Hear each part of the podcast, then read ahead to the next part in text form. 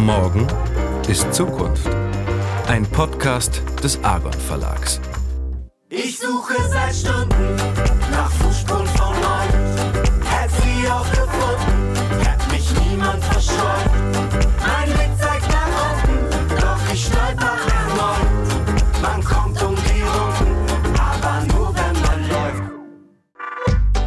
Die Leute, die wirklich was verändern wollen, treffen sich tatsächlich in der Tiny House Bewegung. Ist das so? Es ist so. Man merkt es, wie verschiedene Initiativen zusammenkommen, alle auch aus total unterschiedlichen Bereichen und wie man das versucht halt in so einem kleinen Rahmen zu etablieren.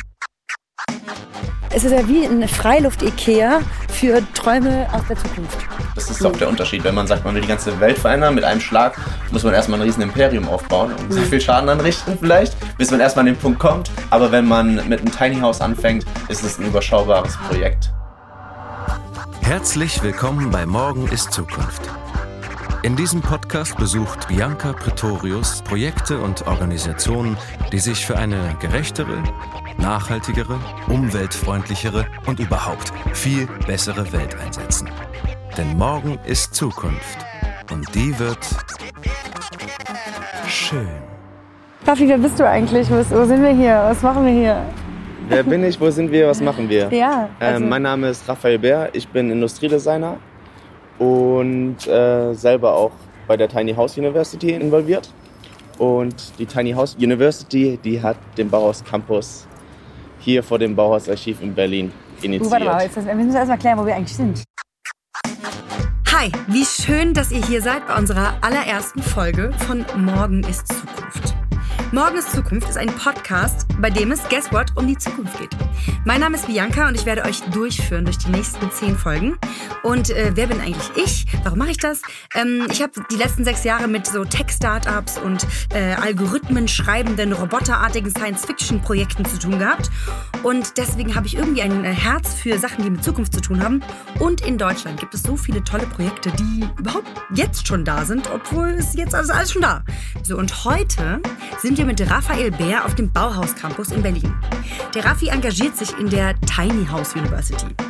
Und diese Tiny House University wurde 2015 von Van Bohle Menzel gegründet und ist ein Berliner Kollektiv aus Gestaltern, Bildungsaktivisten und Geflüchteten. Und gemeinsam erforschen die soziale Nachbarschaft auf kreative Weise. Und was das eigentlich bedeutet und warum Raffi ganz persönlich so angetan ist von diesen winzigen Häusern, na das erfahrt ihr jetzt. Also, zurück zu Raffi in den Berliner Verkehrsstrom.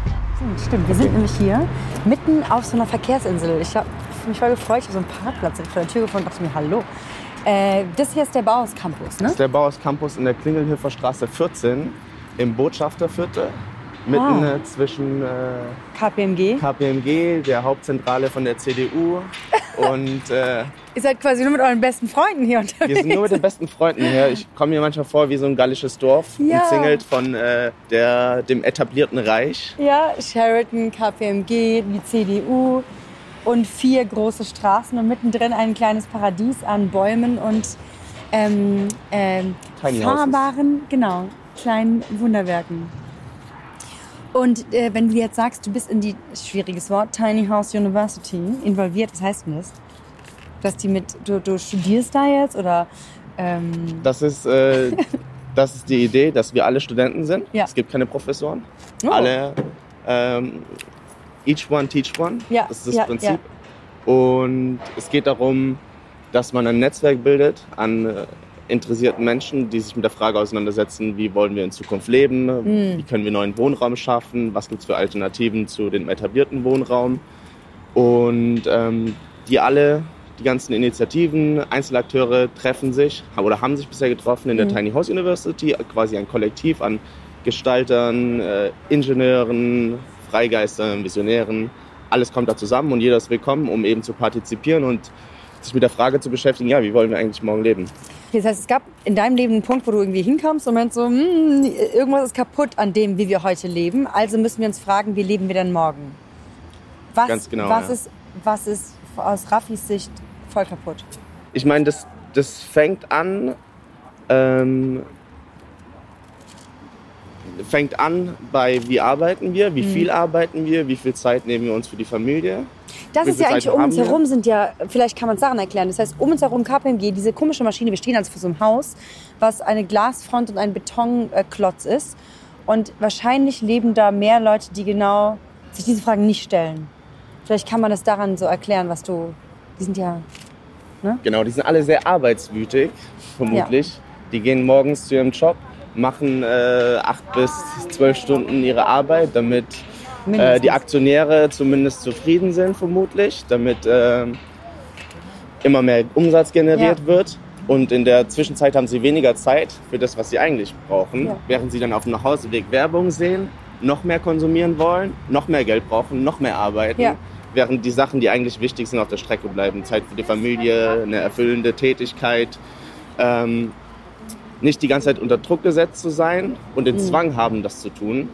Und äh, eben Prozesse zu fördern, die ganz und gar nicht dienlich sind für das Überleben auf unserem Planeten, für unsere jetzige Generation, aber auch für die nächsten. Angefangen von äh, den Ressourcen, die wir verbrauchen, also von äh, Öl, äh, über seltene Erden, Metalle, aber auch äh, Rohstoffe, die unseren Boden haben, damit wir selber Essen produzieren können, sind auch sehr äh, am Verschwinden.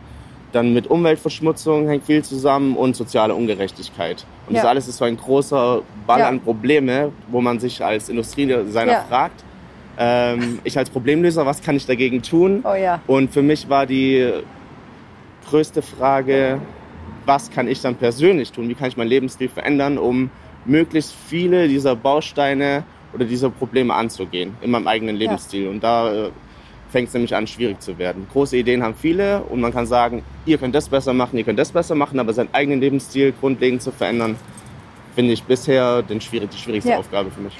Wie, wann hast du dir gemerkt, so, äh, irgendwie geht mir das ein bisschen auf den Sack mit dem Kapitalismus und irgendwie glaube ich daran nicht? Das ist auch eine Als- schwierige Frage, aber die interessieren mich nicht am meisten, die Ja. schwierigen Fragen. Also ich hatte tatsächlich die Erkenntnis, als ich im Praktikum war, weil im Prinzip hat man davor im Studium, lernt man seine Grundlagen, macht verschiedene Projekte und man hat die Vorstellung, man kann sehr viel sehr leicht verändern, weil man alles in diesem Studentenrahmen macht. Ähm, na, aber auf jeden Fall im Praktikum habe ich gemerkt, dass ich sehr viel Zeit mit, der, mit Aufgaben verbringe, die eigentlich überhaupt keinen Sinn machen und die eher Teil des Problems sind. Wo hast du ein Praktikum gemacht? Also quasi was für eine Aufgabe war das? Ich habe, genau. Also die, die Hauptaufgabe, also in einer Designagentur, die verschiedene ähm, Aufträge, Projekte annehmen von großen äh, Firmen wie Philips. Philipp sagt, mach heute T- so eine Kampagne für eine neue Lampe. Macht man eine neue Kampagne für eine neue Lampe, entwickelt ein neues Packaging, damit die Leute mehr Lust darauf haben, äh, diese Lampe zu kaufen. Unter anderem sind auch immer gute Projekte dabei gewesen, die auch Spaß gemacht haben. Aber das entscheidende Projekt, wo, wo ich dachte, okay, das reicht, äh, war eine Kaffeemaschine, von der ich wusste, dass sie einfach Schrott ist. Der Prototyp schon schon da, war einfach eine grundsolide Kaffeemaschine, wie sie seit 25 Jahren produziert wird. Und dafür braucht es aber wieder eine neue Hülle. Und äh, dann dachte ich mir, okay, jetzt sitze ich hier zwei Wochen, um diese Hülle zu machen. In der Zeit könnte ich was Sinnvolles tun oder besser noch am Strand liegen und nichts tun. Wäre immer noch sinnvoller und besser für die ganze Welt, als wenn ich diese Kaffeemaschine weiter äh, Ja. ausarbeite. Ja, stimmt. Du würdest weniger Schaden anrichten, wenn du einfach am Strand liegen würdest und ähm, ja, Kokoswasser in deinen Und äh, positive Energien ausstrahlen. Das würde, würde mehr helfen, vermutlich. Das heißt, du warst in Holland, warst irgendwie so in der Mitte deiner Stunde und dachtest, dachtest dir, okay, irgendwie jetzt, was kann ich mit meinen Skills machen, was gut wäre? Und dann bist Genau. du über Tiny House gestolpert. Nicht direkt, dann kamen natürlich noch viele, viele verschiedene Prozesse dazwischen. Dann habe ich gelernt, okay, wie viel Müll es eigentlich gibt, was man als Designer tun kann, um Produkte zu recyceln. Ähm, wie alles zusammenhängt, diese gewissen Sachen, und habe mich dann auf äh, den Bereich Cradle to Cradle konzentriert. Cradle to Cradle. Cradle to Cradle, von der Wiege zur gehört, Wiege. weiß ich aber nicht genau, was es heißt. Ein Designkonzept, das dafür sorgt, dass alle Produkte so gestaltet werden, dass man sie entweder in, in technische oder in biologische Kreisläufe bringt. Das heißt, Das heißt, der ähm, Kaffeebecher, den man vielleicht unterwegs äh, trinkt und einmal benutzt, sollte biologisch abbaubar sein. Das heißt, man kann ihn in den Kompost werfen oder ähm, in die Natur im besten Ja. Fall und der löst sich nach einer Weile auf, geht wieder in den biologischen Kreislauf. Aber jetzt zum Beispiel mein Handy kann ich jetzt nicht in den Kompost Ah. werfen. Aber das könnte man dann den Hersteller zurückgeben. Der weiß genau, wie das aufgebaut ist. Zerlegt alle Einzelteile, recycelt sie und macht neue Telefone oder neue Autos draus oder andere Sachen, die man vielleicht benötigt. Mhm. das Da heißt, du hast deinen an. ganzen Design-Haushalt äh, in dir drin einmal umgestellt da in Holland. im Prinzip einmal umgestellt. Und? Geil, du futterst Bonbons. Ich will auch einen Bonbon haben. Ein Kaugummi? Nehme ich auch. Darf Ja. man gar nicht machen ne, beim Podcast. Mal gucken, wie es ankommt. Wir werden es gleich hören. Und dann werde ich uns beide ausschimpfen und sagen, ne, also Kaugummi können wir nicht gucken. Okay, für einen kurzen Moment eine kleine Ist alles Kaugummipause. mega authentisch, können wir alles so machen. Okay, perfekt. Aber im Prinzip habe ich da im Praktikum gemerkt, okay, da geht was, da geht was schief. Mhm. Ich sitze hier in der Agentur, mache sehr viele Sachen, die nicht so viel Sinn machen. Habe das natürlich auch angesprochen und interessant ist, die ganzen Ausreden, die man dann von den Leuten hört. Erzähl warum mal, das alles, was wäre eine Ausrede? warum das alles nicht geht. Ja, das ist ja schön und gut, aber die Firmen, die uns beauftragen, können das nicht machen, weil die Finanzmittel dafür nicht da sind. Die Idee ist ja gut, aber das Projekt ist leider nur auf sechs Wochen angesetzt. Ähm, das wurde alles schon probiert, das haben wir schon vorgeschlagen. Und das ist eben das Hauptproblem, dass dann diese Agenturen gezwungen sind, diese Aufträge anzunehmen, Ja. damit sie über die Runden kommen. Krass. Und in der Zwischenzeit gibt's natürlich auch, äh, gab es auch Projekte auch in der Agentur, die, die ganz cool waren und die auch Sinnvolles geleistet haben. Mhm. Und dann habe ich auch versucht, da lieber diese Projekte voranzutreiben. Und dann hast du aber irgendwann gedacht, irgendwie ist mir das nicht ähm, radikal gut genug. Oder also quasi, wie kam der Schritt, dass du sagst, okay, fuck it, Holland, ich gehe jetzt hier und hier. Im, Im Prinzip bin ich zurück nach München gegangen, habe äh, auch andere Projekte gemacht in meinem Studium, die sich Ja. mit dem Thema, der Thematik beschäftigt haben. Äh, Upcycling von Möbeln. Sag mal, äh, kurz, ich, äh, sag mal kurz, was Upcycling ist. Upcycling bedeutet, dass man vorhandene Ressourcen nutzt oder Produkte, Gegenstände, um ihnen neuen Wert oder eine neue Funktion zu geben. Was ist der Unterschied? Also, wir lernen hier sehr viel. Cradle to Cradle, wissen wir schon. Direkt einmal Kreislauf. Upcycling. Was ist der Unterschied zwischen Upcycling und Recycling? Ähm, beim Das ist Recycling, jetzt kein Test, sondern ich will es Ja. wissen, weil ich das alles so schwammig sonst finde. geht, beim Recycling geht es eigentlich darum, die Ressource so wie sie ist, äh, ähm, vielleicht sogar in ihre Einzelteile wieder zu zerlegen. Ja. Also zum Beispiel Kunststoff einzuschmelzen, neues Produkt rauszumachen. Bei Upcycling würde man den Kunststoffbecher so wie er ist nehmen, zum Beispiel zwei Stück, äh, noch ein Metall, ein Metall ähm, Blech nehmen, das biegen und hätte dann Kopfhörer zum Beispiel Ja. für den Winter. Dann, wann kam der Punkt, wo du, gesagt, wo du diese Tiny House Geschichten entdeckt hast und du meintest, das ist irgendwie, wo ich jetzt mich einbringen möchte? Ist ja auch nicht irgendwas. Ähm, als ich im Prinzip wirklich genervt war, in einer Schuhschachtel von Wohnung zu leben In München? in München, Ja. aber das ist auch vermutlich äh, auch, auch in Berlin das gleiche Spiel und auch in anderen thing. großen Städten. Ja. Man ist so abgekapselt von seinen Nachbarn. Ich habe keinen Einfluss drauf, wo mein Wasser herkommt, wo meine Energie herkommt. Ähm, ich habe keinen Einfluss darauf, dass meine Fäkalien wieder weiterverwertet werden, um durch Kompostierung in den Boden wiederzukommen. Ja. Und äh, in dieser Komfortzone geht man auch weniger nachdenklich mit seinen Ressourcen um. Ja. Und auf der anderen Seite eben wenig Kontakt zu seinen Mitmenschen. Und dann habe ich ähm, auch noch festgestellt, dass man 5000 Euro Miete im Jahr bezahlt, zumindest ich. Ja. Mit einem, äh, Mon mit einem monatlichen Miete von 450 Euro. Ja. Und dann schaut man sich Videos auf YouTube an und sieht, wie Menschen für 10.000 Dollar, 15.000 Dollar sich ein Haus bauen und total glücklich damit sind. Dann denkt man, stopp mal, da mache ich jetzt irgendwas falsch. Und dann mache ich irgendwas falsch und ich würde gerne da mitmachen bei dieser Bewegung, mein Lebensstil umändern Mhm. und äh, dafür sorgen, dass man sich wirklich grundlegend mit der Frage auseinandersetzen kann. Wie wollen wir in Zukunft leben? Wie funktioniert Gemeinschaft? Wie kann man sich gegenseitig unterstützen? Mhm. Wie bin ich auch ähm, unabhängiger von dem System, das sehr krisenanfällig ist? Ja. Oder sehr krisenanfällig sein kann, wenn eine Ressource knapp wird, steigt der Ölpreis, alles ist davon abhängig. Äh, die Finanzkrise hat auch viele Leute zum Nachdenken gebracht, gerade in Amerika, wo die Tiny House Bewegung angefangen hat, 2008, im Prinzip nach der Finanzkrise, äh, in der viele Menschen ihre, ihre Wohnungen verloren haben und ihre Häuser, weil sie ihre Hypothek nicht mehr abbezahlen konnten.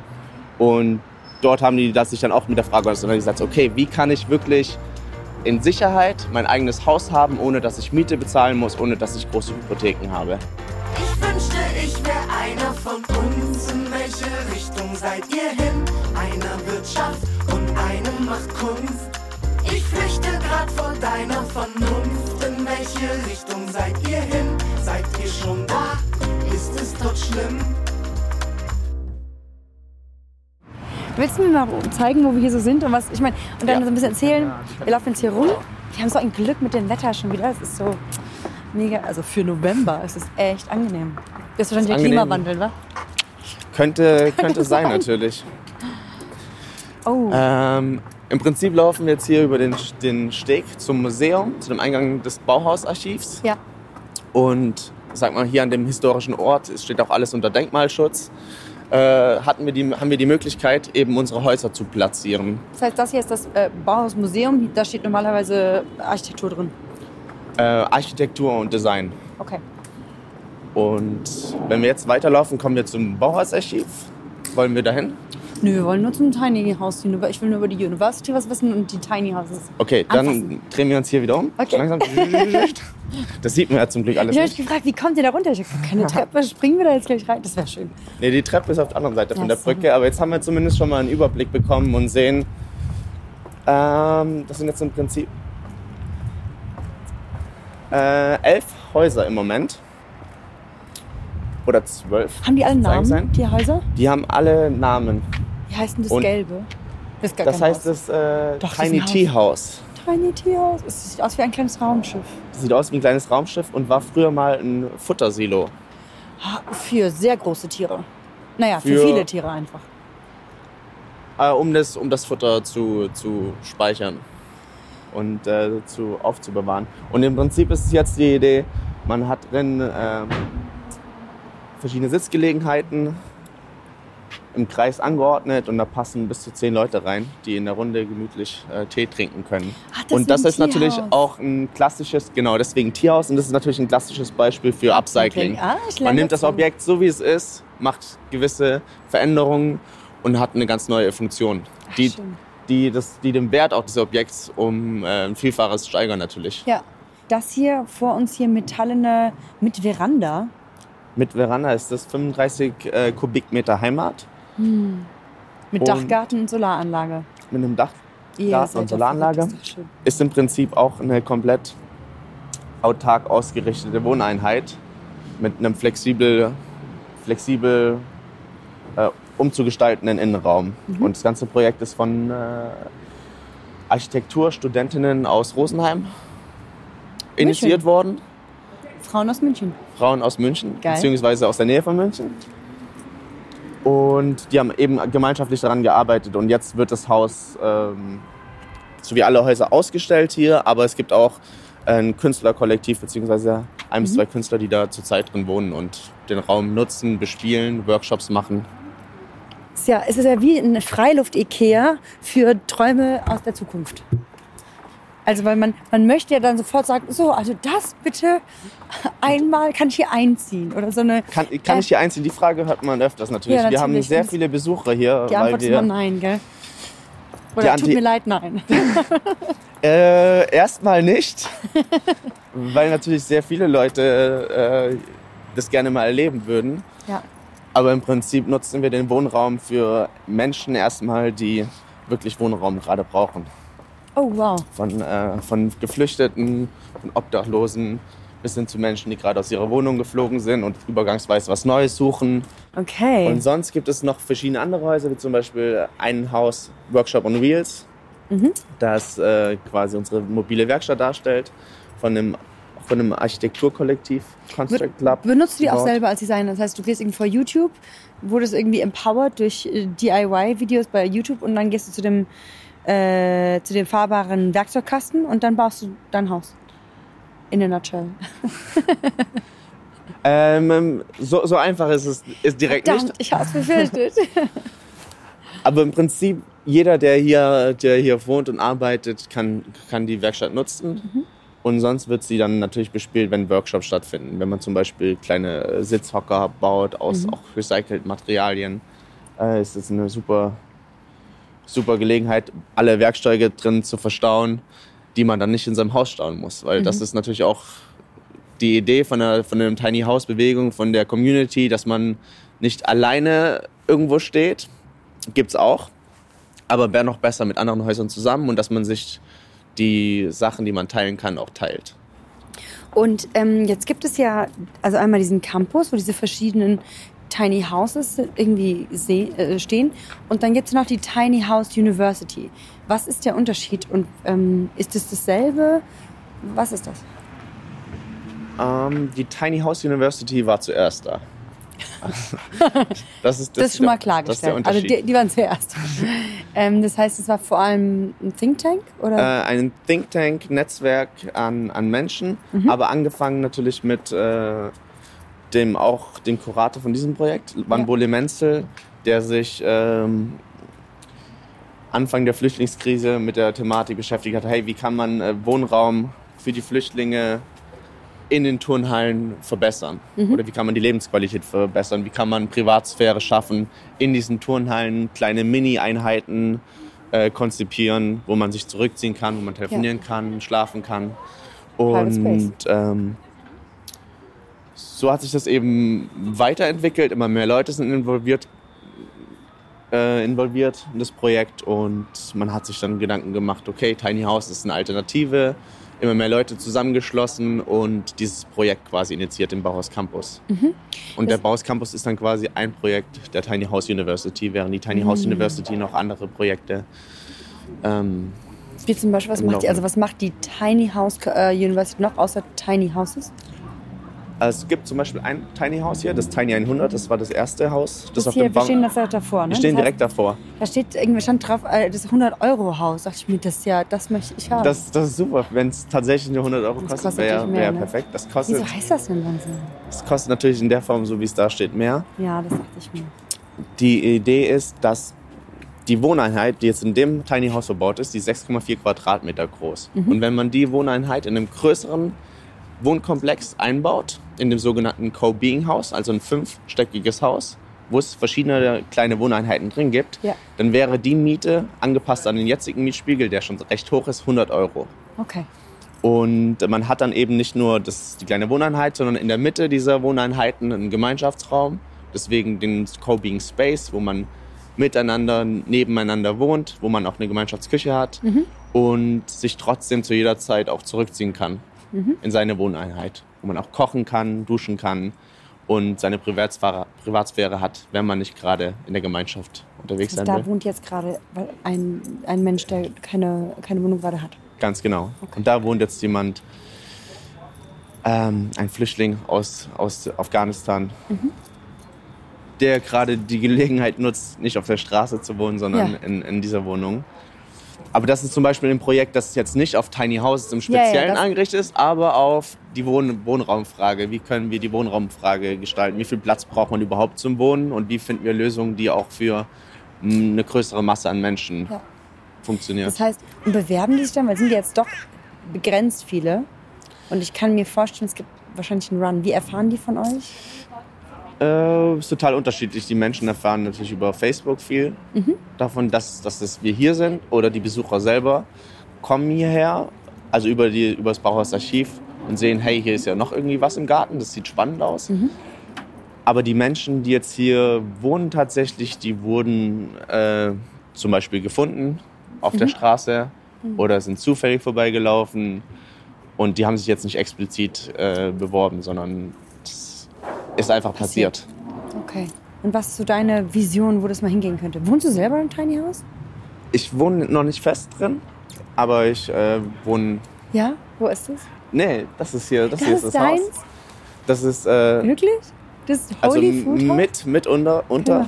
Ist das meins? Wir gehen gleich mal rein. Oh. Vielleicht kann ich noch ganz kurz noch gleich was zu den Bitte, anderen bitte, Projekten ja, sagen, ja. bevor wir hier reingehen. Ähm, Natürlich Aber- ist dieses Haus eines der coolsten hier. ja, die, die. Idee wäre natürlich, wir machen es wie die Vögel und im Sommer, im Winter fahren wir alle gemeinschaftlich in den Süden, nach Griechenland, Ja. nach Spanien. Ah, und überwintern da. Nein, Quatsch, das wäre natürlich auch nicht so nachhaltig, wenn jetzt alle Leute, die im Winter jeden Winter umziehen würden. Aber die Tiny House University strebt natürlich an, mehr Menschen zu, dazu motivieren, über die Thematik nachzudenken. Vielleicht auch zu motivieren, ein eigenes Haus zu bauen. Noch viel lieber als Häuser zu kaufen. Ähm, aber aus dem Netzwerk ergeben sich auch gewisse Kooperationen, die vielleicht dafür sorgen, dass sie auch Tiny Häuser in Zukunft anbieten können. Und ähm, es müssen auch noch viele Fragen geklärt sein. Wie können Tiny Houser in Zukunft in Deutschland legal ist illegal. Äh, irgendwo stehen? Das heißt, ihr seid natürlich hier, weil die Bauhaus-Leute sagen, ihr könnt jetzt hier sein. Und wenn du jetzt bei mir in die Straße fahren würdest, würde sofort Strafzettel und abschleppen. Nicht sofort. Also ein Auto oder ein Anhänger kann für zwei Wochen, äh, ohne dass es so bewegt wird, auf dem Parkplatz stehen. Aber danach müsste man zumindest. Also das ist ein Anhänger. Das ist ein Anhänger. Ganz schön Und- schöner Anhänger. Und deswegen kann man auch äh, überall parken. Ja. Nur nach zwei Wochen müsste man es ein bisschen verschieben. Und äh, die Gesellschaft ist auch noch nicht äh, bereit dafür, dass, äh, nee, man würde das schwierig finden. dass, dass man überall in der Straße steht. Das, hatten, das Experiment hatten wir auch mit dem Tiny, Tiny 100. Und äh, das Resultat ist, dass sehr viele Leute sehr viel klopfen.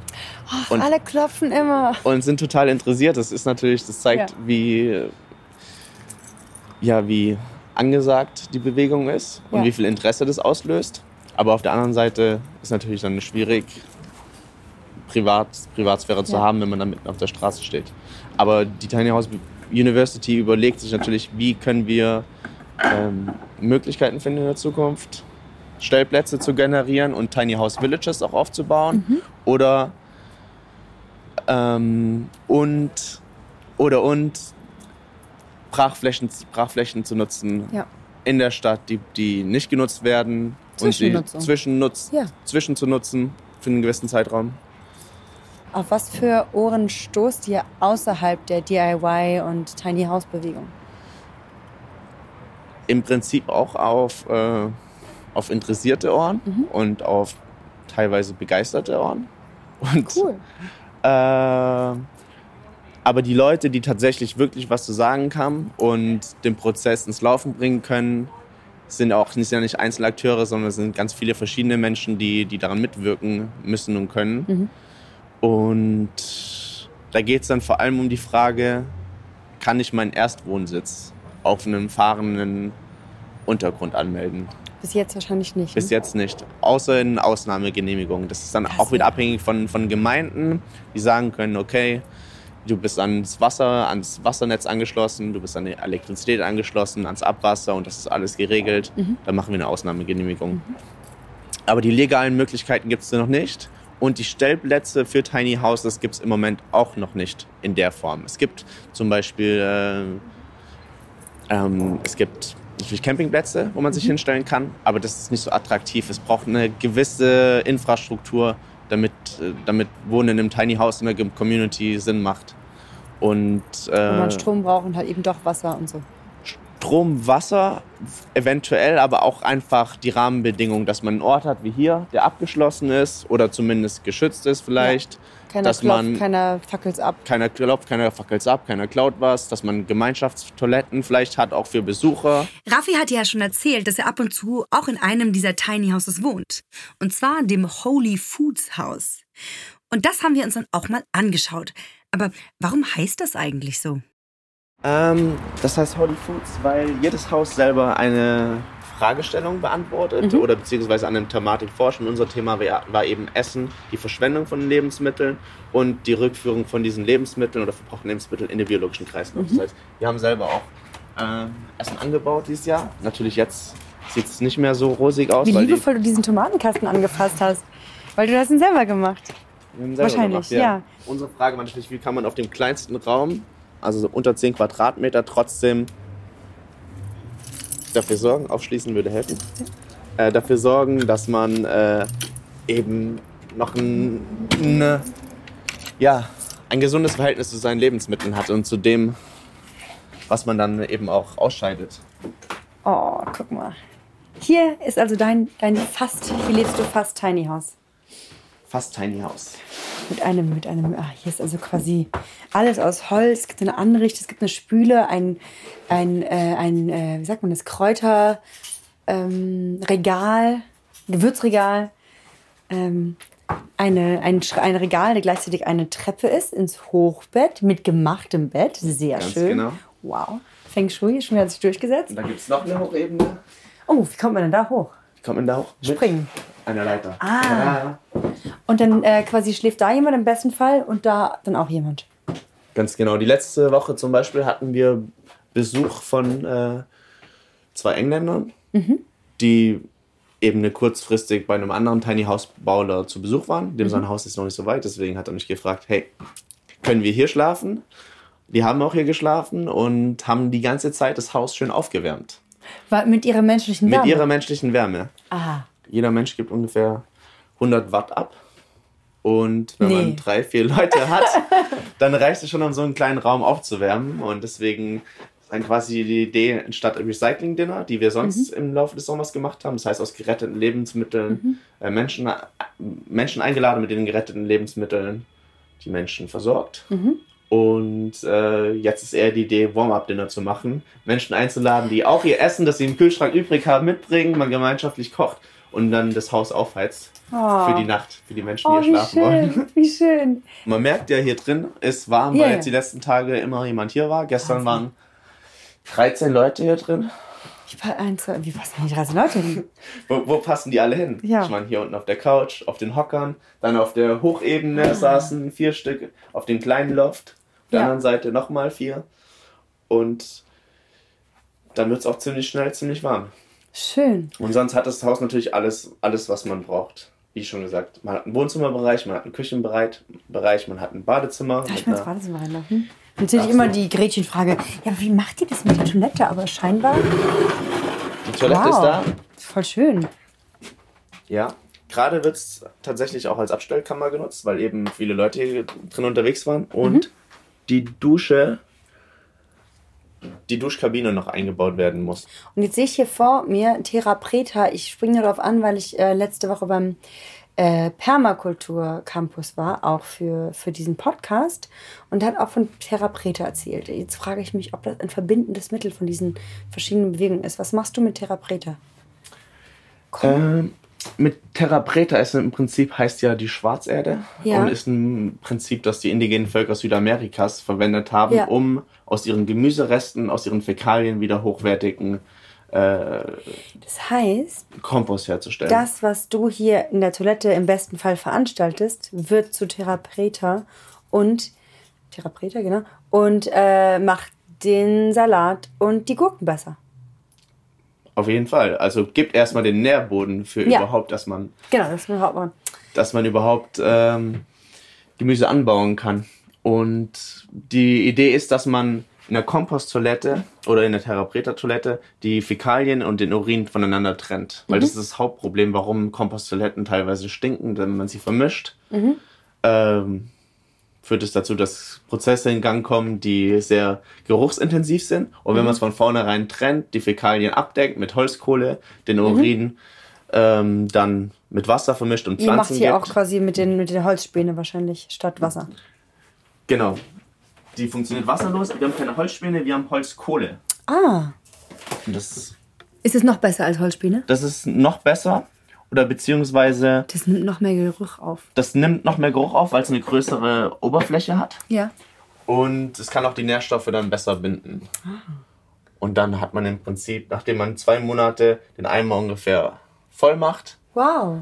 so, so lange dauert es. Und, Und, dann, hat man es schon ein bisschen vor, äh, hat es schon vorgewirkt, weil es schon angefangen hat, irgendwie sich zu verändern. Dann wurde auf jeden Fall, wurden die Nährstoffe schon gebunden und die werden auch fermentiert in der Zeit, weil es luftdicht abgeschlossen ist. Und dann entstehen schon Prozesse, Vorverdauungsprozesse, damit die Würmer und Mikroorganismen später im Kompost weniger zu arbeiten haben. Das, das verändert ja das ganze Verhältnis zum Kacken. Auf jeden Fall. Und das ist auch, das ist auch tatsächlich ein Prozess, den man erstmal, äh, Ja. in dem man einsteigen muss, mit dem man sich beschäftigen muss. Und es ist natürlich noch nicht ganz so. Ich finde es jetzt die Lösung, die wir jetzt haben, noch nicht ganz so äh, komfortabel wie eine Spültoilette. Ja. Weil natürlich auch andere Schritte eingeleitet werden müssen. Aber das ist auch ein spannendes Thema. Wie kriegt man das hin? Ja. Wie kann man Design machen, das für mehr Menschen funktioniert? Dass die gerne aufnehmen und sagen, hey, das macht Sinn, weil wir müssen unsere Nährstoffe auf jeden Fall wieder in den Boden bringen. Ja. Sonst haben wir irgendwann nicht mehr genug Nährstoffe im Boden, um die Menschheit zu versorgen. Das heißt, ich rate jetzt, ist deine Vision als quasi Industriedesigner aus dieser, von dieser Kaffeepackung Misere kommt, sich diese weltverbessernden Dinge anzugucken und gucken, okay, wie kann ich die so designen, dass die massentauglich werden, damit ich nicht mehr alleine in meiner Early Adopter äh, irgendwie rumeiern muss, sondern dass das alle so machen. Ganz genau, ja. Raffi, das ist doch geil.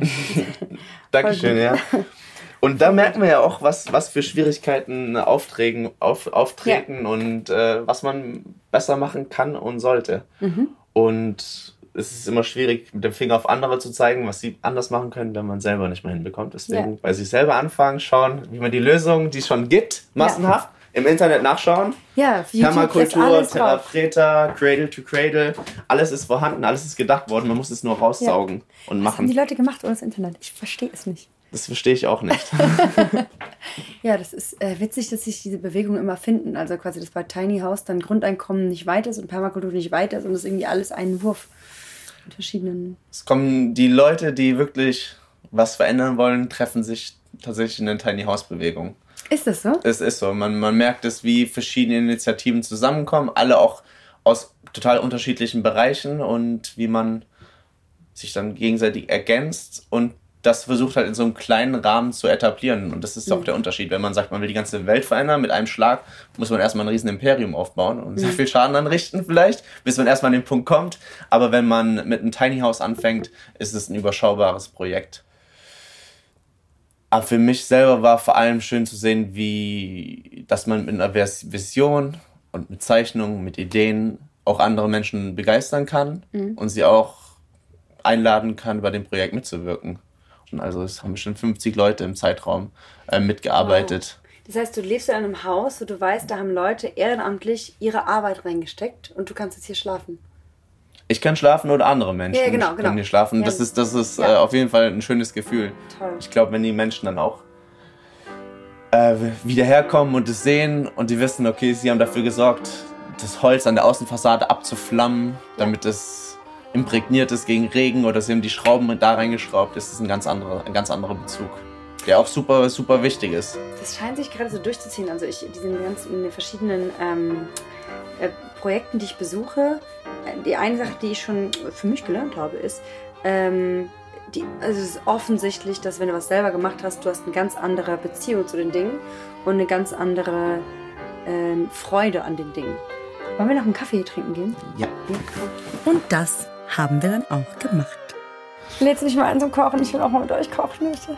Bist du in Berlin? Ich bin in Berlin, ich bin sehr warm. Ich gebe viel Wärme ab. Könnt ihr das? Per perfekt, ja. Ich kann gute Paprika schneiden. Du kommst, kannst gerne wiederkommen und vielleicht können wir ja auch mal ein äh, Warm-Up-Dinner machen. Ein Warm-up-Dinner, ja, aber erst nach dem Tank der Toilette, bitte. Cool. Bianca, danke dir. Das Raffi, hat echt danke Spaß dir. gemacht.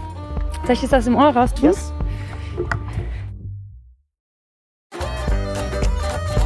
Wenn ihr noch mehr über die Tiny House University, das Holy Foods House und den Bauhaus Campus erfahren wollt, findet ihr weitere Informationen in den Show Notes.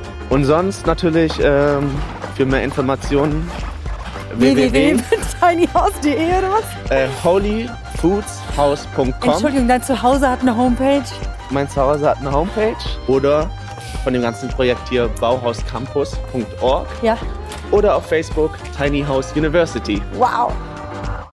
In der nächsten Folge besucht Bianca Elisa Naranjo von Einhorn Kondome und erfährt dort alles über Sustainability, vegane Kondome und humorvolle Hippies. entweder man gehört zu den Guten, aber dann darf man irgendwie auch nicht lustig sein oder Ja. ich weiß auch nicht. Stimmt, das ist immer eine sehr ernste Angelegenheit, die genau. gut zu sein. Und Stimmt. Hippies haben keinen Humor normalerweise. Das ändert ihr total. Das war Morgen ist Zukunft. Moderation Bianca Pretorius. Konzept und Redaktion Jaylan Rohrbeck und Sabine Reichelt. Produktion Elias Emken. Musik Fußspuren von Der Dieb mit Susanna Karenina. Wir würden uns sehr freuen, wenn ihr Morgen ist Zukunft abonniert und in der Podcast-App eurer Wahl bewertet. Wir haben auch noch andere Podcasts. Die findet ihr unter podcast.argon-verlag.de und überall da, wo es Podcasts gibt. Besucht uns auch gern auf Facebook. Ihr findet unsere Podcasts dort unter facebook.com slash argonlabpodcast. Bis dann. Ich suche seit Stunden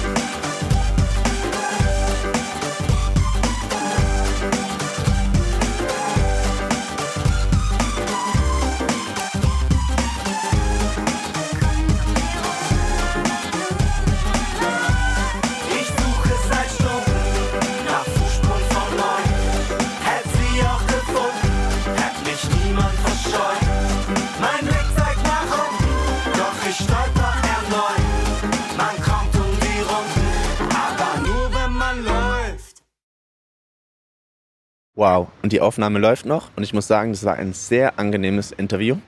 Hat mich sehr gefreut. Und ich hoffe, ihr kommt alle vorbei beim Bauhaus Campus oder bei dem nächsten Projekt von der Tiny House University. Seid dabei, involviert euch, macht mit und äh, gestaltet die Zukunft mit uns zusammen.